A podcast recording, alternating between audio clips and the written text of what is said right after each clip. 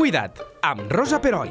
Un espai on millorar el teu benestar i on conèixer les últimes tendències en salut, estètica, activitat física i hàbits saludables. Tenim amb nosaltres el doctor Pep Auguet, especialista en urologia, amb qui hem tingut un, el privilegi de compartir moltes entrevistes. El doctor Auguet exerceix a l'Hospital Arnau de Vilanova, al Santa Maria i a Vitas Hospitals. Fa un temps vam parlar amb ell sobre la litiasi, les pedres al ronyó. L'entrevista, que ens va aclarir molts dubtes, podeu recuperar-la a la nostra web. Avui parlarem amb ell sobre el tractament de la litiasi renal i els pros i contres de cada alternativa. Ben tornat, Pep, i moltíssimes gràcies. Gràcies a vosaltres. Fem un petit recordatori per a aquella gent que els hem de posar mala nota, que no ha sentit el primer podcast o que no saben què és la litiasi renal i quina importància té per a la salut de les persones. Bé, quan parlem de litiasi renal, eh, com comentàvem, és eh, la formació de pedres, uh -huh. com tots coneixem, a la via urinària. Normalment les pedres es formen en el ronyó i a vegades ens donen problemes ja sigui quan estan en el ronyó o quan estan al conducte del ronyó, que és el que, que bueno, comúment coneixem com còlic de ronyó, no? Exacte, sí. I a vegades també és veritat que, que les podem trobar a la bufeta de l'orina quan tenim un problema a vegades a la pròstata o, o a nivell de, de la via urinària baixa. Eh, aquestes pedres normalment es formen com a conseqüència, bueno, per molts fenòmens, però d'entre d'altres, perquè, perquè ens entenguem, doncs perquè hi ha un excés de, de, de, de, de excés de calci o d'accés de minerals que sedimenten o que es depositen a la via urinària uh -huh. i que llavors, poquet a poquet, van formant una pedreta molt petitona, que a poc a poc es van fent més gran i que a vegades, doncs, com comentàvem, ens pot donar algun problemeta. Molt bé. I ara anem al, al que és l'objectiu de l'entrevista, que que és quan és necessari el tractament de les pedres renals, perquè segurament n'hi ha algunes que s'eliminen eh, de manera natural, no? Sí, bé, de fet, eh, els estudis diuen que les pedretes que fan menys de 7 o 8 mil·límetres es poden, es poden eliminar eh, de manera natural. Això és, en medicina les coses mai són blanques o negres, yeah. en altres camps igual sí, però en medicina llavors podria ser que un pacient que tingués una pedreta de 4 mil·límetres no pogués expulsar-la, mentre que un pacient que tingui una pedra d'un centímetre sí que la pogués expulsar. Normalment amb dolor, és, no? Sí, normalment amb dolor, sí, sí, sí, sí, sí. amb dolor. Però bé, eh, perquè ens entenguem, les pedres de fins a 7-8 mil·límetres teòricament són autoexpulsables, teòricament. Molt bé. Aleshores, Suposo que el tractament està o més orientat quan la pedra en si no es pot expulsar de manera natural, entenc? Bé, el tractament... Si, o els tractaments, eh? O els tractaments que mm -hmm. tenim, primer de tot, eh, jo crec que els hauríem d'orientar primer de tot en un tractament o, o preventiu, és a dir... Sempre, la prevenció. Sempre la, la idea sí, sí, és, sí. nosaltres intentem sempre anar una miqueta més enllà i dir no, no, no només tractem pedres quan tenim un problema, sinó com intentar no tenir pedres, això seria el primer punt. I d'altra banda, eh, una cosa seria el tractament d'una pedra de manera aguda, que normalment acostuma a ser quan aquesta pedra obstrueix el conducte de l'orina, obstrueix l'urèter, i després el tractament de les pedres, eh, quan aquestes estan en el ronyó i són suficientment grans com perquè, com comentàvem, ens poden o podem pensar que ens donaran un problema el dia de demà i llavors fem un tractament per tal de que no ens, no ens donguin cap problema. D'acord. Aleshores, comencem. Uh, jo aquí tinc una sèrie de, de, de nomenclatures mèdiques que crec que l'oient estarà tan perdut com jo si no és metge o sanitari, i jo te les vaig dient i ens les expliques si et sembla bé. Espero pronunciar-ho, eh? Què és la litrotícia extracorpòria per ones de xoc? La LEOC, l'acrònim. L'acrònim de LEOC, eh, LEOC en català, litrotícia extracorpòria amb ones de xoc, sí? eh, seria la, l'aplicació d'ones de xoc d'alta intensitat que es fan per fora, perquè ens entenguem, no cal obrir el pacient ni fer-li cap foradet ni res de res. Imagineu-vos unes ones com les ones de ràdio, podríem dir sí, o qualsevol ona sí. electromagnètica, que des de fora el pacient s'aplica a la part del ronyó o del conducte del ronyó, de l'urèter, i amb aquestes ones de xoc d'alta intensitat percuteixen a nivell d'on està la pedra, on està el litiasis, per tal de fragmentar-la, de trencar-la. Per tant, aconseguim, per exemple, que una pedra que fa un centímetre uh -huh. es pugui fragmentar en petits bocins, en petits trossets, i aquests petits trossets, com comentàvem, que igual en una pedra d'un centímetre Exacte. no es podrien eliminar, si els fragmentem en petits fragmentets de 1, 2, 3 mil·límetres, aquell pacient els pot, els pot eliminar sense haver de fer una cirurgia o sense eh, que ens donin problemes. Però no sempre és recomanable. Hi ha pros i contres, no? Si, Sí, com- si ho pots resumir. Com tot hi ha, hi ha pros Clar, i clar. contres. Eh, primer de tot hem de, hem de plantejar-nos el fet de que no totes les pedres tenen el mateix tamany, no és el mateix una pedra de, de, de 3 centímetres, perquè ens entenguem, que si la fragmento amb 4 o 5 bocins de 8-9 mil·límetres tampoc la podré expulsar, Clar. per tant no seria un bon tractament amb una pedra gran, per exemple, i d'altra banda hem de tenir molt en compte, tenim nosaltres molt en compte la duresa de la pedra.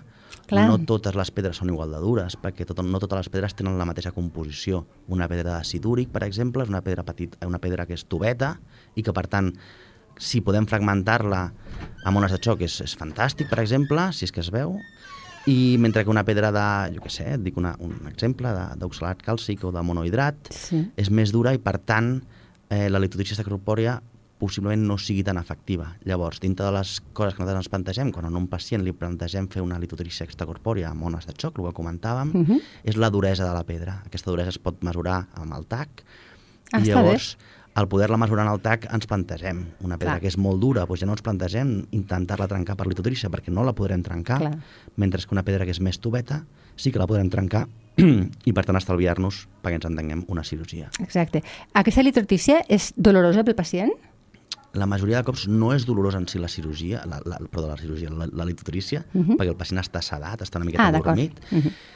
El que sí que pot ser una miqueta dolorós o una miqueta molest és l'expulsió d'aquests petits fragmentets que, que, que, que fragmenta la pedra i que fa que a l'expulsar-la doncs, siguin o puguin ser una miqueta molestos. D'acord. Anem amb un altre tractament, que és, és la ureteror... a veure, ureterorenoscòpia amb o no cirurgia làser. Què és i quan es recomana? La ureterorenoscòpia eh, seria un tractament a partir del qual nosaltres sí que, entre cometes, operem el pacient, però l'operem per orificis naturals. El que fem és entrem pel conducte de l'orina, ja sigui pel conducte del penis o pel conducte de l'uretra femenina, Uh -huh. arribem a la bufeta de l'orina, allà on es guarda el pipí, i entrem pel conducte del pipí, per l'urèter, pel conducte del ronyó. A l'entrar per allà, arribem a la pedra i eh, amb làser o amb altres maneres de trencar la pedra, però sobretot a dia d'avui amb cirurgia làser, el que fem és aquest làser eh, percutim a la pedra de manera directa i llavors som capaços de aquesta pedra fer-la fer, -la, pulsim, fer-la pols o fer-la en petits bocinets molt petitons i amb una cistella especial treure els fragments fora del pacient per tal de- d'eliminar de, del tot la pedra. Val. Entenc que està completament sedat el pacient, en aquest cas. Evidentment aquí el, el pacient Sí. està totalment adormit i en cap moment té dolor. Quan no es pot fer aquest tipus de tractament? La veritat és que aquest tractament es pot fer pràcticament en tots els pacients, Mhm. la cirurgia, la, la ureteroscòpia o la, o la cirurgia ureteroscòpia amb làser. Què passa? Que, que és com, com ens comentàvem abans, si jo tinc un pacient que té una pedreta de 8 o 9 mil·límetres i que és, sé que és tubeta o que sé que les pot fragmentar, doncs igual li plantejaré fer una extracorpòrea Clar. abans d'entrar a quiròfan i entrar pel conducte del pipí i fragmentar la pedra i que tot el que implica, evidentment, doncs, entrar a quiròfan. Llavors, eh, i una miqueta també amb, amb consonància amb el que parlàvem amb la litotrícia, aquí la duresa no és tan important perquè el làser pràcticament o, o, o, en un 100% pot fragmentar qualsevol litiasis, qualsevol pedra, però sí que és veritat que és el mateix. Una pedra de gran tamany, eh, fragmentar-la pel conducte de l'orina estem parlant de que són conductes que fan 3, 4, 5 mil·límetres de- d'ampli. Llavors, si jo tinc una pedra de 4 centímetres, Ah, clar, clar, clar. clar. evidentment no puc pretendre trencar la pel- pedra i pulveritzar-la del tot i treure-la tot pel conducte de l'orina, perquè llavors estaríem primer operant moltíssima estona i d'altra Sí. banda, eh, els petits fragmentets que puguin fer amb una pedra de 4 centímetres doncs és, és, bueno, té la seva complicació. I tant, i tant. D'acord. Passem a un altre, que és la nefrolitotomia percutània. Què és i quan es recomana i quan no és una bona opció? Com pots veure, tots els noms Sí, són sí, sí. bastant complexos. Estan fets per mi. Al final, la, la nefrolitotomia percutània és fer, fer un, far, un foradet de 1 o 2 centímetres a nivell de l'esquena del pacient. L'esquena? Sí. A la nivell de l'esquena, allò que quan diem em fa mal el ronyó, no? Sí. Aquesta Ah, part, la part lumbar, Sí, perquè sí, ens sí, sí, entenguem. part lumbar. Allà on tenim el ronyó, Mm. accedim al ronyó per aquí, per darrere, per, per això dic per l'esquena. Accedim al ronyó per aquí amb un forat eh, a través del qual, el qual passem el que es diu una vaina, passem un, un, una, un, doncs, una vaina eh, que ens permet arribar al ronyó i en pacients que tenen pedres de gran tamany, com comentàvem ara mateix, sí. que sabem que evidentment per litotrícia no els podran explotar aquests fragments, o que per ureteroscòpia, per cirurgia, eh, per orificis naturals, serà molt difícil que, que pedres de gran tamany es puguin eliminar, som capaços de, a través d'aquest forat d'un o dos centímetres de, de darrere de, de l'esquena del pacient o pel ronyó, som capaços d'extreure la pedra per aquí. Així ens evitem tota la manipulació, tot el tocar la via urinària Clar. de l'urèter i de, de l'orina. O sigui, aneu directes al ronyó, ah, per Això mateix, anem directes sí. al ronyó, llavors normalment són pedres, o, o acostumem la indicació de la nefrolitotomia percutània, són pedres de més de dos centímetres són, déu nhi eh? quines sí, pedres sí, m'estic imaginant. I és... Que hem d'avançar que no només són dos centímetres de llarg, són, tenen un volum les pedres. Clar. I clar, per això, per això dic que, que la seva complexitat en pedres de gran tamany eh, treure-les per l'orificis, per l'urèter, no, és, no, és, és la seva està clar, està clar. I ara, ara ja anem a la cirurgia laparoscòpica assistida o no per robot, per la robòtica que tu n'ets molt expert. Bé, la cirurgia laparoscòpica, en el cas de la cirurgia litiàsica o la, de les pedres, sobretot està, està indicada en aquelles pedres de gran tamany, Exacte. com comentàvem ara mateix, que fèiem la, la nefroidotomia percutània, però que estan a l'urèter quan tenim una pedra al ah, clar, que no està al ronyó, sinó claro, que han baixat. Al no estar al ronyó, mm. evidentment accedir per darrere doncs igual no té molt sentit, però en pedres de gran tamany, de dos centímetres, que estan al conducte del ronyó i que, per tant, com comentàvem, a través de l'orifici natural de l'urèter ens seria bastant difícil treure tots els fragments. Per cirurgia laparoscòpica som capaços d'obrir longitudinalment l'urèter, extreure la pedra del tot, tornar a cosir l'urèter i, i ja està. Perquè tinc entès que l'urèter és molt fi, no? Clar, l'urèter és molt, molt finet i llavors la llum de l'urèter, a través del qual han de passar les pedres, és molt petit també. Per això comentava que en pedres de gran tamany o que siguin dures és més complicat la fragmentació de les pedres. I això cada vegada se sol fer més per robòtica? per la complexitat, entenc, o, o no sé, per... O, o no mm, necessàriament, eh? No necessàriament. La veritat és que la cirurgia robòtica, com comentàvem eh, fora de micro, té un cost eh, important i, per tant, eh, Clar. el que acostumem a, a fer és cirurgia sobretot oncològica o cirurgia eh, bueno, més complexa. I la recuperació en aquest cas eh, és bona? La veritat és que la recuperació de la, de la patologia litiàsica o de la cirurgia litiàsica en general és molt, molt bona. Possiblement la, la cirurgia que, que acostuma a ser un pèl més pesada, la recuperació seria la nefrolitotomia percutània per aquest forat que fem a l'esquena del pacient Clar. i que eh, implica que la ferida costa una miqueta més en tancar, però la veritat és que la recuperació és molt, molt bona. Molt bé, molt bé. Eh, I la cirurgia oberta? Anem a la cirurgia oberta en aquest, quan, quan, quan s'ha de fer cirurgia la oberta? és que la cirurgia oberta, sobretot, es, la, la podríem actualment arrinconar o deixar ah, sí? molt de la banda, perquè cada cop més, eh, bé, la tecnologia, com sempre comentem, s'ho menja tot i cada cop tenim estris més interessants per no haver d'obrir en cap cas el pacient.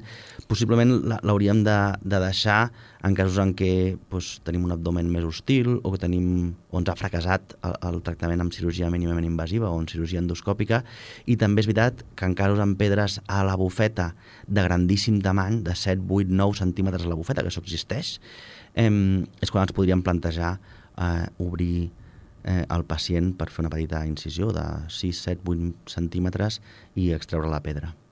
Molt bé, però a, a mi em fa reflexionar que, que la cirurgia oberta, que fins fa no tants anys era el que s'utilitzava ja de manera directa, ara ja comença a ser residual, és un bri d'esperança. Això vol dir que la tecnologia, en fi, la ciència, la medicina, tot va de la mà i que no? Sí. Els, els...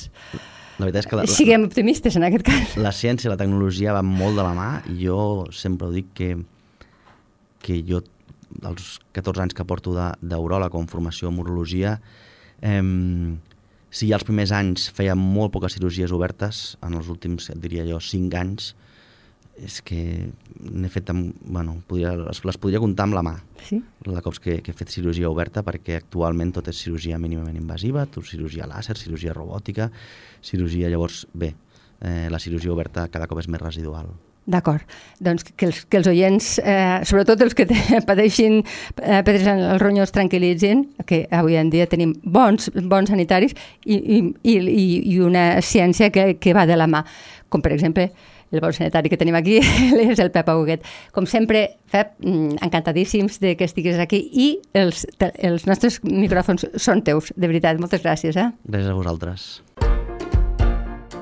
Cuida't, amb Rosa Peroi. Cada dos dimarts a lleida24.cat.